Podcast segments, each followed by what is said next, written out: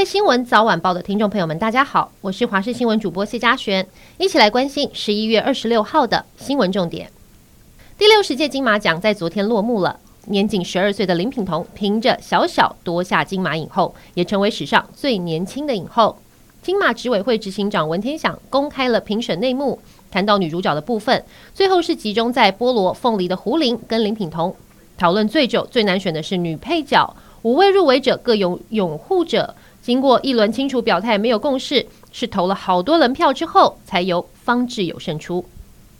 北市中正区发生死亡车祸，根据调查了解，从事服务业的徐姓男子驾驶宾士车送友人回家之后，要自己回家，途中经过了中华路要左转时，右前车头不慎撞上坐在路边北侧斑马线上的行人，造成这名男子后脑勺钝挫伤，在现场抢救无效之后宣告不治。高雄市男子区二十四号凌晨五点四十八分左右发生了自撞车祸，一名十九岁的男子驾驶要价破千万的保时捷超跑，在市运大道跟左南路口自撞好置杆，造成车头全毁。所幸他只有轻伤，在车祸之后还一度离开现场，后来再重返现场。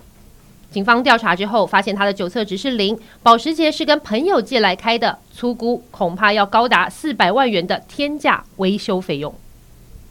国民党跟民众党历经四个多月蓝白分分合合之后，终于确定分裂。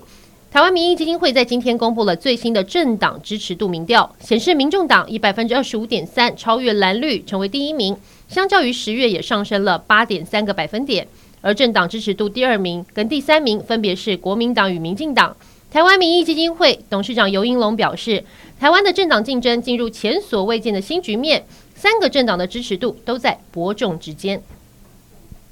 而国民党跟民众党蓝白合不成，在二十三号的军乐会正式分手后，国民党的总统参选人侯友谊、民众党总统参选人柯文哲都各自找了副手登记。而国民党主席朱立伦也在同日对国民党下了动员令，禁止柯文哲替国民党立委参选人站台。在今天，朱立伦补充，现在总统形成了竞争态势，只有侯友谊、赵少康会帮蓝营小鸡辅选。区域立委间当然可以合作，因为全党一致目标要拼战到底。他也喊话，之前支持柯文哲的人都可以归队。以上就是这一节新闻内容，感谢您的收听，我们下次再会。